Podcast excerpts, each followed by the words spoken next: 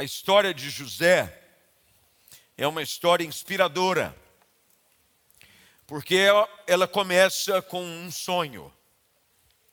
Um sonho depositado por Deus no coração desse jovem, deste adolescente na época, de que Deus o levaria a posições de destaque.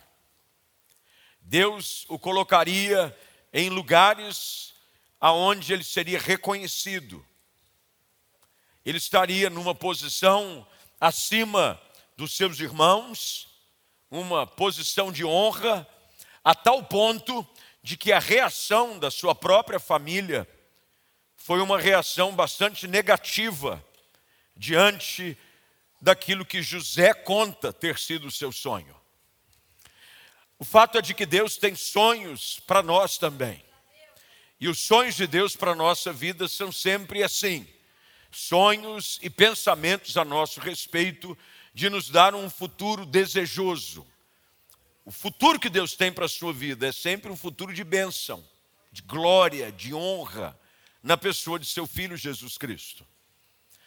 Mas o fato em questão é de que nesse processo entre a revelação de um sonho de Deus para a nossa vida, há uma estrada a ser percorrida.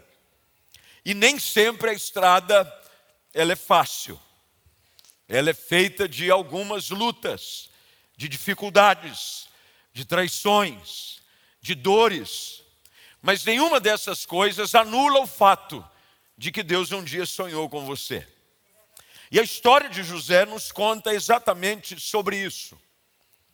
Sobre como um rapaz, visitado por Deus em sonho, tem um vislumbre de uma forma figurada, porque é assim que ele a tem.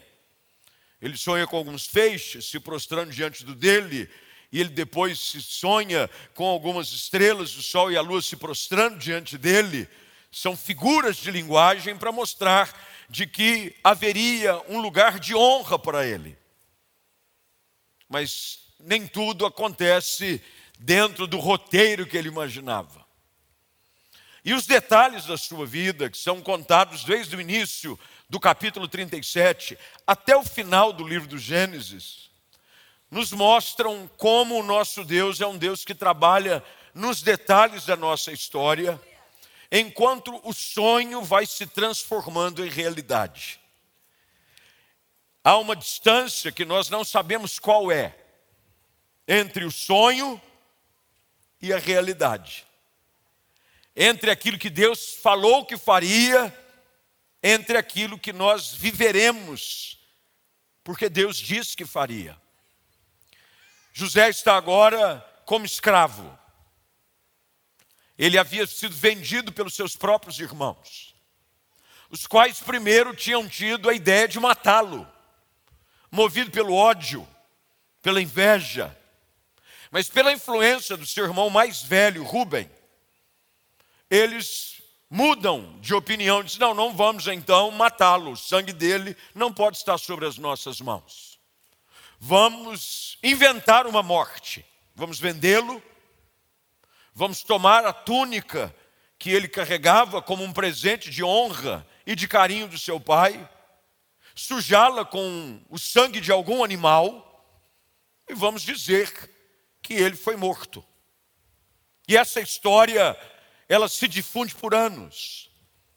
Imagine você que sonha algo que Deus disse que faria, e diante da consciência dos outros você está morto. Às vezes nós vivemos esse conflito. Parece para os outros que nós estamos mortos. Você já morreu. A história dele já não existe. Mas o fato é de que ainda há um sonho de Deus sendo desenhado e trabalhado para ser cumprido na nossa história. Por mais que os outros achem ou queiram contar a nosso respeito, de que estamos mortos, que já não mais existimos, de que apenas é uma história passada, Deus jamais se esquecerá daqueles a quem Ele prometeu cumprir algo grandioso. A história de José vai nos mostrando como Deus se faz presente na história desse jovem.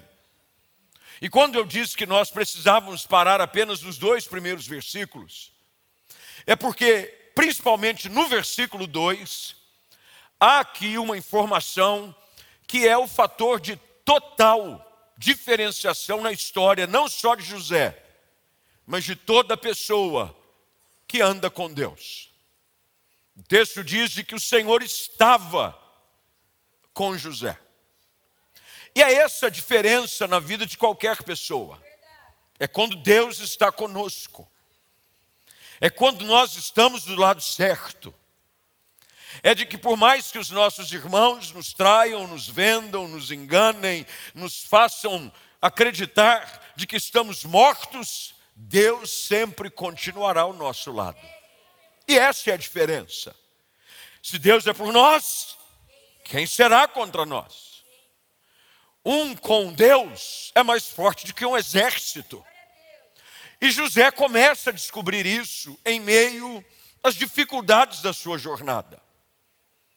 Agora ele está servindo na casa de um oficial, um capitão da guarda do Faraó.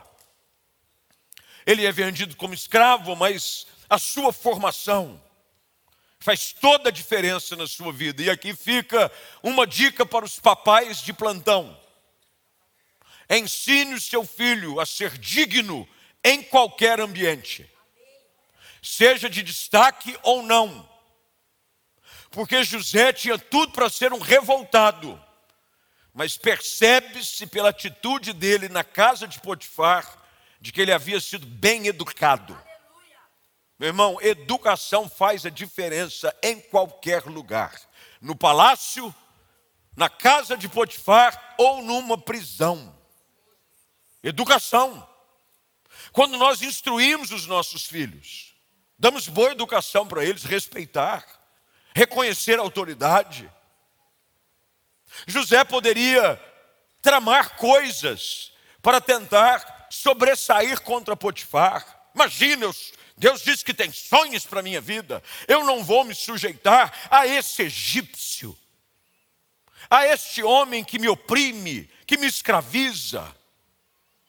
Ele poderia, inclusive, ter cedido à tentação, no qual a esposa de Potifar o assedia.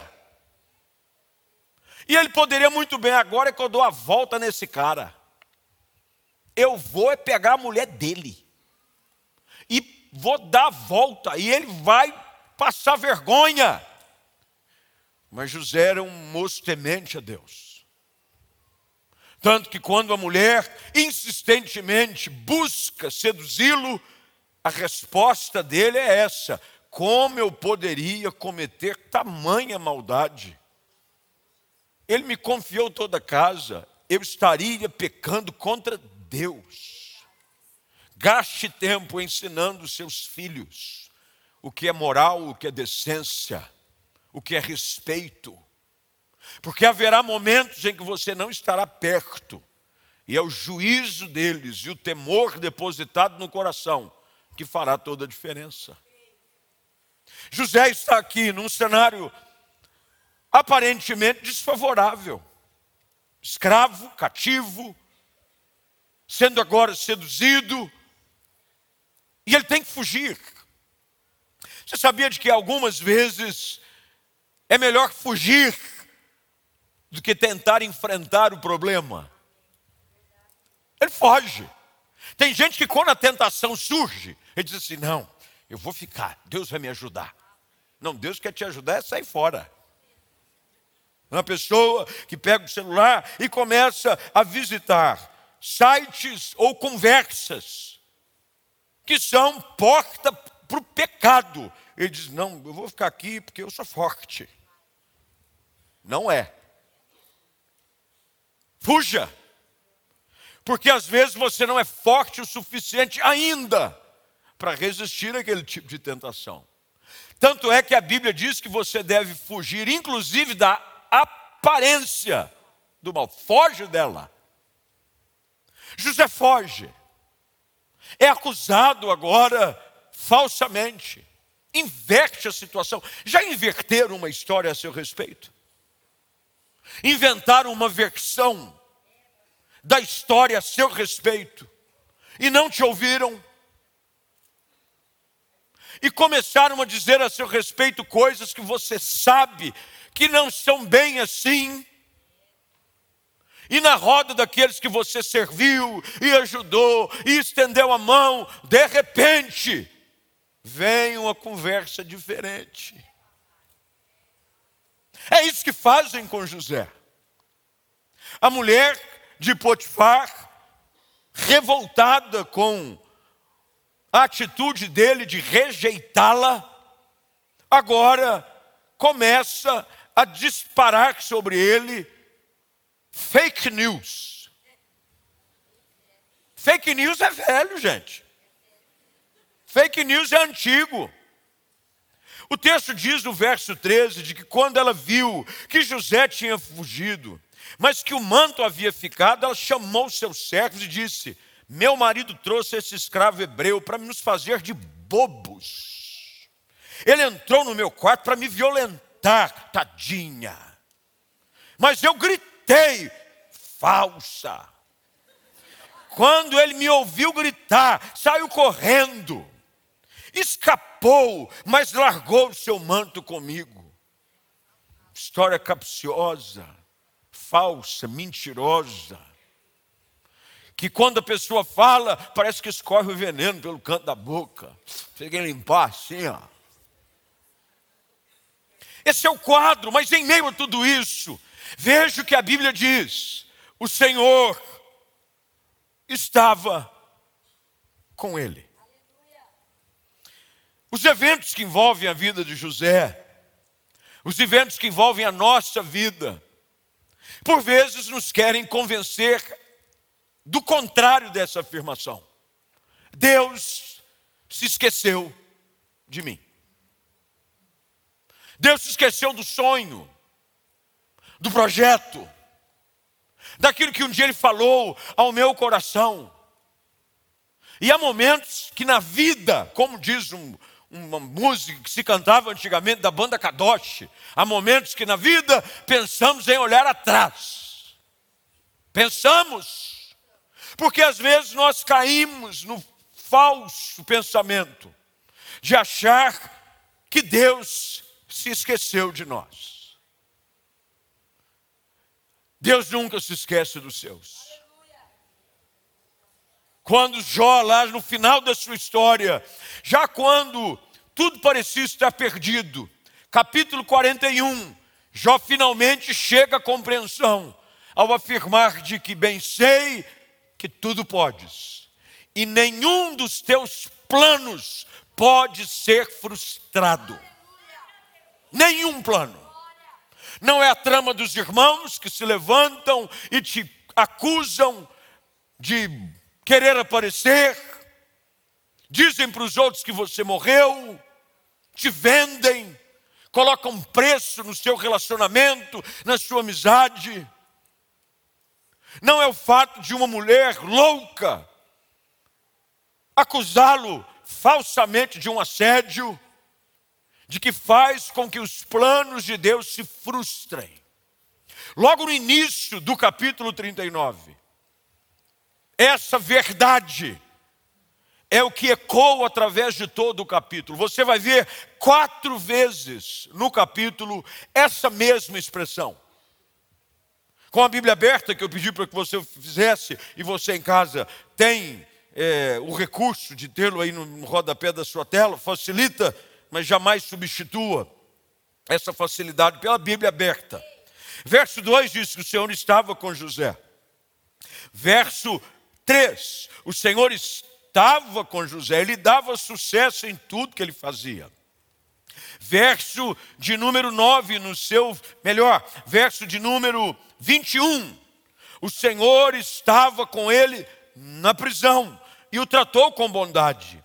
E no final do capítulo 39, é aqui que a Bíblia traz aquilo que nós achamos que são coincidências, mas são revelações do Espírito para nós o texto no capítulo 39 que começa dizendo: Deus estava com José.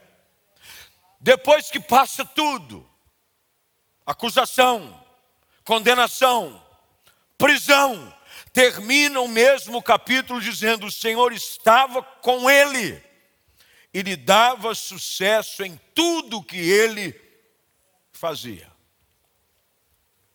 Essa mesma expressão repetida na história de José precisa, mais uma vez, ser repetida sobre a nossa vida. Deus é conosco. Deus é conosco.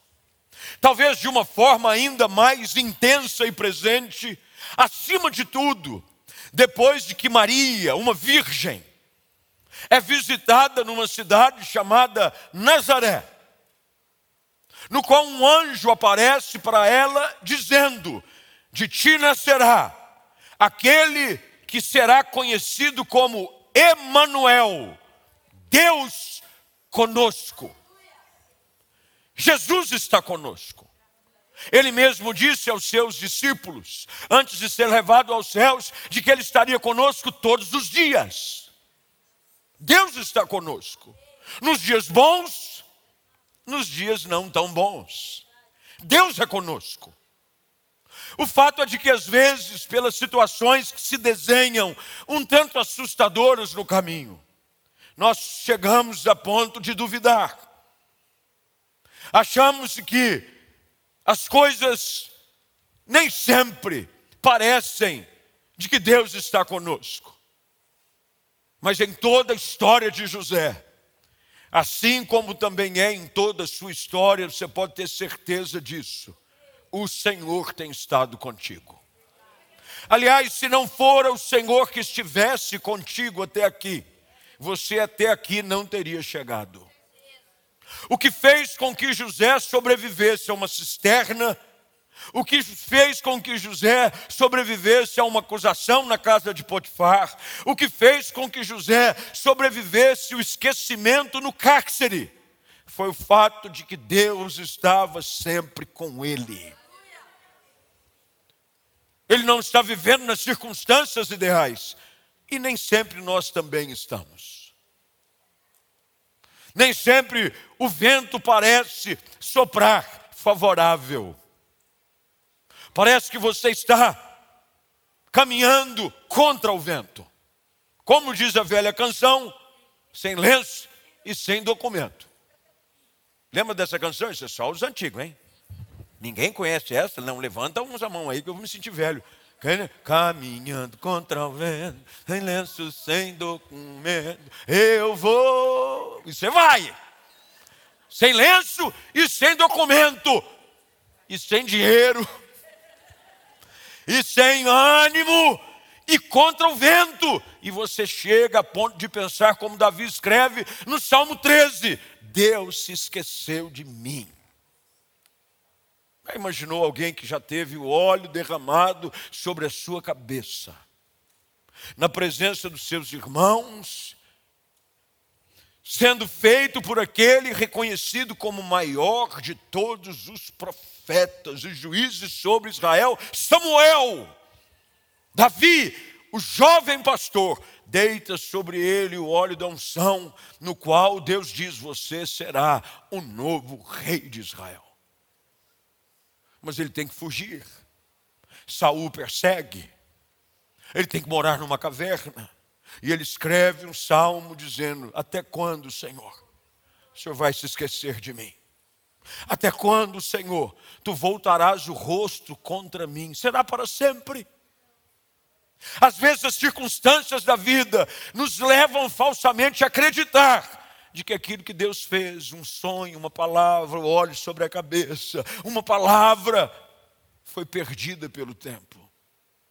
Mas o texto do Salmo 30, do Gênesis 39 afirma: Deus estava com José. Deus está conosco.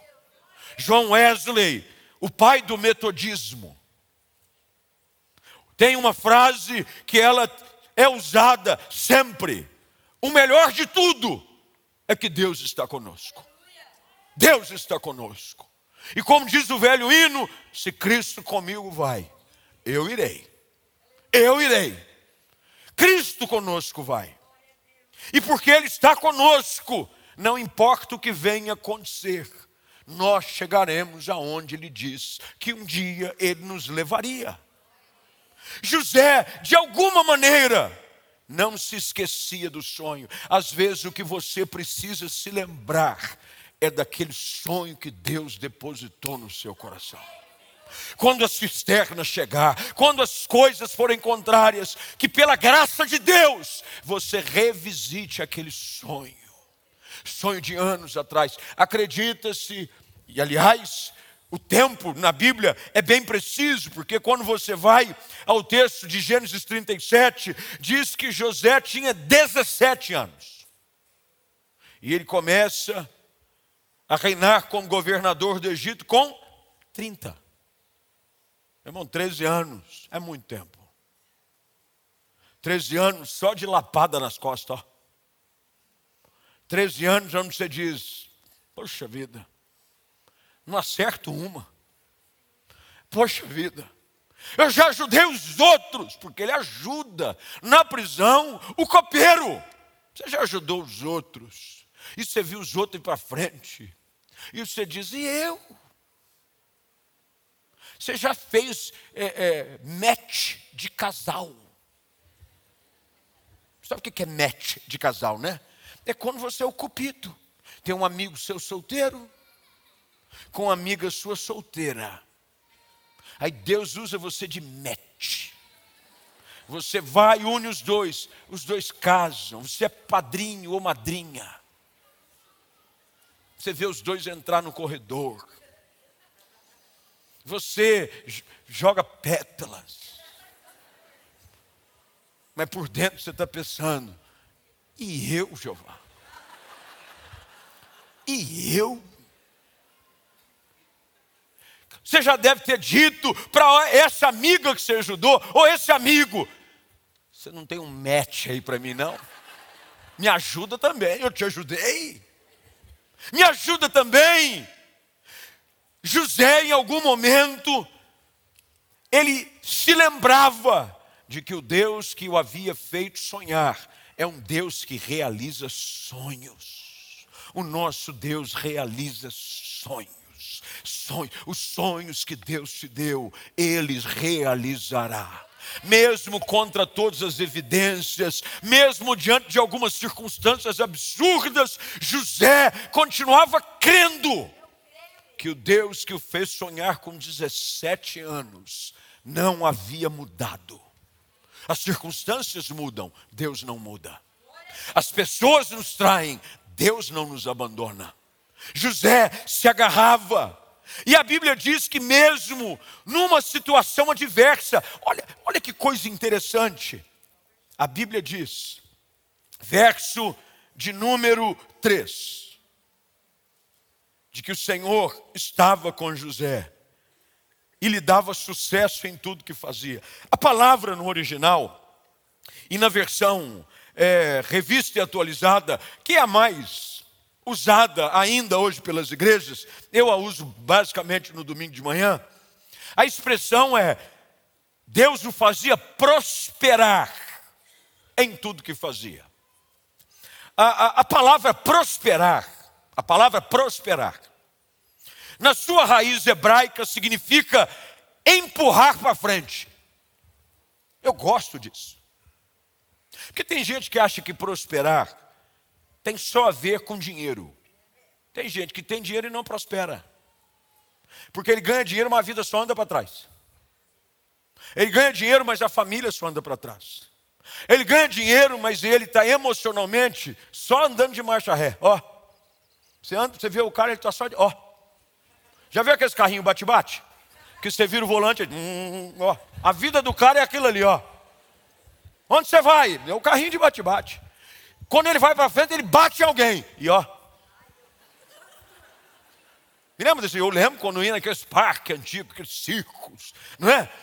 Dava aquele carrinho que tinha uma haste elétrica. Quando você virava todo o volante para um lado, ele. Aí vinha um de frente, você, pai. Mas a vida de José não. O que nós precisamos entender é de que tudo que acontece na vida daqueles que Deus é com eles, nos empurra para frente. Às vezes você acha que não, mas Deus usa até mesmo o dia da adversidade para nos empurrar para frente. Na casa de Potifar, Deus empurrava José para frente. Olha que coisa interessante. Quando você pega a tradução e a coloca numa versão mais contemporânea, é isso mesmo que o texto diz. Deus era com José e o empurrava para frente. Na casa de Potifar, estou indo para frente. Estou na prisão. Deus empurra ele para frente, porque é a mesma expressão que termina o capítulo 39. O Senhor estava com ele, ele prosperava, lhe dava sucesso, empurrava ele para frente em tudo que ele fazia. Ah, você podia olhar para quem está do seu lado e dizer assim: Deus está empurrando você para frente. Não, mas diz com quem está empurrando, porque desse jeito aí a pessoa não, não avança nem meio centímetro. Deus está empurrando você para frente. Deus está empurrando você para frente. Deus está empurrando você para frente. Deus nos empurra para frente. Essa história precisa nos lembrar, meus irmãos, de que não são as circunstâncias que importam, mas é o fato de que Deus está conosco. Quando nós sabemos que Deus está conosco, não importa o que esteja acontecendo, não importa. Deus está empurrando a gente para frente. Eu vou citar uma ilustração. Eu estou numa rotina pesada nesses últimos dias. Estive fora do país, porque nós estamos é, em parceria com uma igreja do Nazareno americana. A nossa igreja, a igreja do Nazareno, ela é uma igreja americana. Veio com missões para o Brasil, mas ela é uma igreja, na sua essência, a sua sede mundial nos Estados Unidos. E há muitas igrejas do Nazareno americanas, de língua inglesa, espalhadas pelo, pelo continente americano. Uma delas começou a receber um grupo de brasileiros. Brasileiros começaram a vir. E o pastor e o superintendente, que é o supervisor da região, me ligou, dizendo: Pastor, vem para cá, tem um grupo de brasileiros. Veja se não há forma da igreja central fazer parceria conosco, para ter uma extensão da igreja central aqui. Eu fui lá, tudo leva a crer que a coisa vai caminhar. Hoje já recebi uma foto do grupo bonito e coisa está avançando, graças a Deus. Fui é, pregar em outros cantos, fui aqui, acolá. Mas hoje à tarde, antes de vir para o culto, me convidaram para a inauguração de uma doceria. Não precisou convidar duas vezes. Eu estava cansado. Falou, vai inaugurar uma doceria. Que horas? Estou lá. E eu fui, porque a pessoa que me convidou, eles são pastores no Bola de Neve, é, numa cidade em São João da Boa Vista. E eu fui pregar em São João da Boa Vista, num evento da cidade, acho que era o dia do evangélico, e me convidaram para pregar no teatro da cidade. Estava lá as, é, as autoridades, a prefeita da cidade, toda aquela pompa. E eu fui lá pregar, preguei, vim embora. Até que há poucos dias atrás chega é, é, uma, liga, uma mensagem de WhatsApp. Pastor, aqui quem está falando é Eli, tal, é, vou inaugurar uma doceria. Eu gostaria muito que o senhor fosse. Ela se apresentou, não sabia quem era. São João da Boa Vista, interior de São Paulo, longe. Quem, quem, tem gente aqui de São João da Boa Vista? Levanta a mão. Está vendo? Não tem ninguém. Tem alguém aqui? Não tem. Tem? Ah, vocês manifestaram agora com força, hein? Ó, São João da Boa Vista é longe. Fui lá pregar. Aí chega, a pessoa fala assim, pastor, vai ter uma doceria inaugurando. Benção. E foi se apresentar. Eu sou é, mãe de um menino chamado João. João Figueiredo. Falei, prazer. Ótimo. Aí ele foi fazendo conexões. É João, é marido da Sasha. Sasha. Xuxa. Falei, Xuxa eu lembro. Sacha Meneghel, Xuxa. Não, é uma franquia. Chama Nanica. Eu fazendo propaganda aqui, mano. Ali na Coronel Crino, Cambuí. Espetacular. E hoje eu fui lá. Fui lá e tive oportunidade de estar com um Luciano Zafir. Homem bonito, hein, gente? Quase que eu apaixonei dele também. Como bonito, gente. O que, que é aquilo? Um homem desse tamanho bonitão. Falei para minha esposa, não olha. Falei para ela, não olha, proibido. Eu fui tirar uma foto com ele me senti um anão, um desse tamanho. Fui lá. Quando estava lá, numa área mais íntima, com uma família que gentilmente o casal de pastores nos colocou, estava lá a Sasha, o João, Luciano Zafir com sua esposa, os seus filhos. E gente, aí eu estava lá assim, meio sem saber o que fazer, começou a chegar os doces.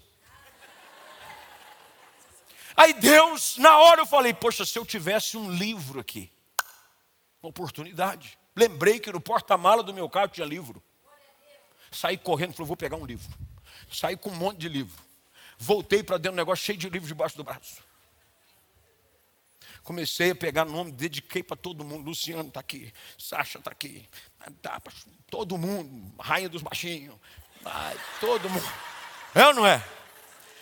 Dá livro! O que, que eu quero te ensinar com algo simples? Eu dizia hoje para minha esposa, enquanto a gente chegou um pouquinho antes do culto, no meu escritório, aqui um pouquinho antes de descer, falei para ela: é interessante como Deus usa, às vezes, situações que a gente não entende como, para lá na frente nos colocar na presença de pessoas que a gente vai ser honrado, que a gente vai ter oportunidade de falar do Evangelho. Por que, que eu estou dizendo isso? Porque às vezes tem coisas que nós achamos que, sabe, mais um dia, mais um lugar, é ministrar mais numa cidade, mas tudo isso está empurrando a gente para frente. Deus está empurrando a gente para frente. Deus está empurrando a gente para frente. Quando você achar que a coisa está meio devagar, você vai sentir a mão de Deus aqui. Vamos, vamos, vamos. Te empurrando para frente, vamos. Vai para frente, eu vou te levar para algum lugar. Não para, não. Eu vou te empurrar para frente. Tem uma mão por trás de você, te empurrando para frente. Deus vai te levar ao lugar que Ele disse que te levaria. Mas do jeito dele. Quanto que eu imaginei que eu ia estar tá lá, Luciano Zafir, bonitão, comendo doce, sentado em umas cadeiras simples. Nós do Banoff, hum, uma bênção. O Voff, tem de tudo lá, Banoff, o Voff. O que mais tem? Como é que é? Churrovski. Tem de tudo lá, uma bênção, doce maravilhoso. Assim, ele gentil, e eu falando para ele, falei, olha, eu sei da sua luta. Ele teve uma dificuldade grande na enfermidade. Falei, olha, eu sei que você crê num Deus, Criador dos céus e da terra, porque ele é de origem judaica.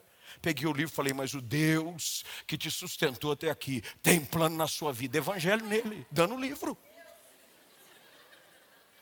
E falando, Deus, passa a unção da beleza para mim, tá, dei um abraço nele, fiz assim, oh Deus, fiz assim, falei, vai que agora vai.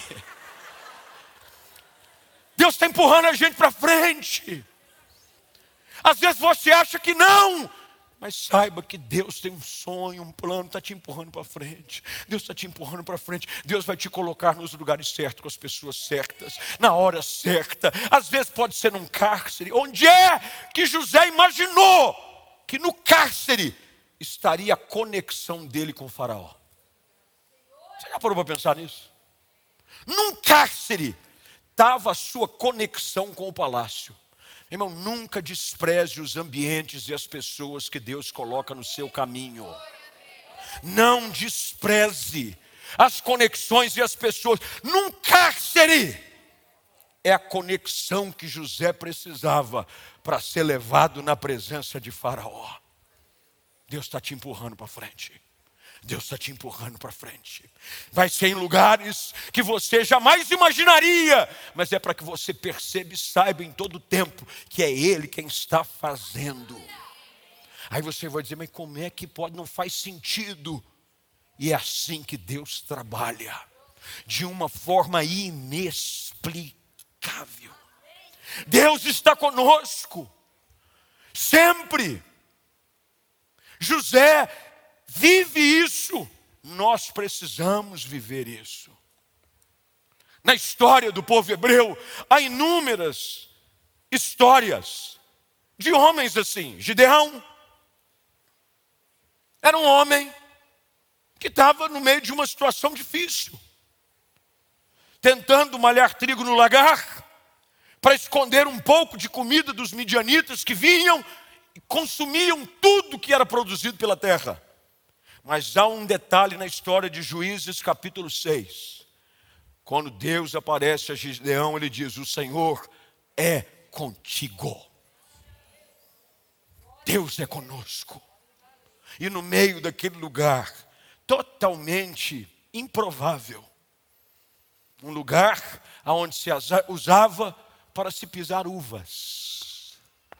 Ele malhava trigo com a ferramenta errada, num ambiente desfavorável, todo mundo se escondendo em caverna.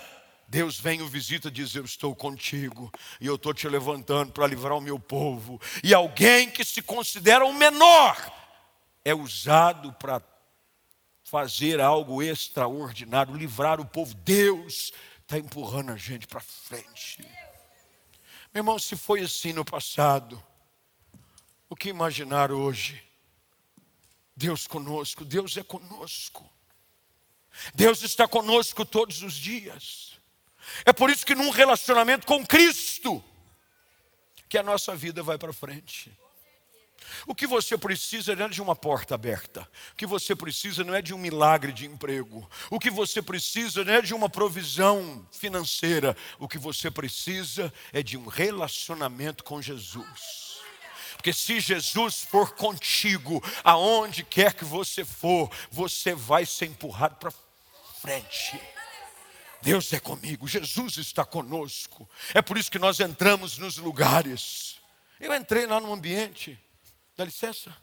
Servo do Deus vivo se apresentando. Jesus é comigo. Cheguei lá, VIP, pulseira. Opa. Está eu lá. Mas é a mão de Deus que empurra para frente. Deus vai te levar a lugares que você jamais imaginou. Deus vai te projetar, porque tudo aquilo que Deus disse a seu respeito vai acontecer. Vai acontecer, vai acontecer, vai acontecer. O tempo vai passando. José é usado por Deus para interpretar sonhos. Aí Deus dá um sonho para Faraó. Não parece assim que é uma coisa, não, é coincidência, não existe coincidência para quem está andando com Deus. Deus vai preparando os lugares certos, as conexões certas. Aí na hora que José é lembrado e levado na presença de Faraó e interpreta o sonho. Faraó diz: preciso de um homem para pôr em ação esse plano. José diz: serve eu? E aquilo que um menino com 17 anos sonhara, ele vê agora acontecer. Um anel é colocado no seu dedo.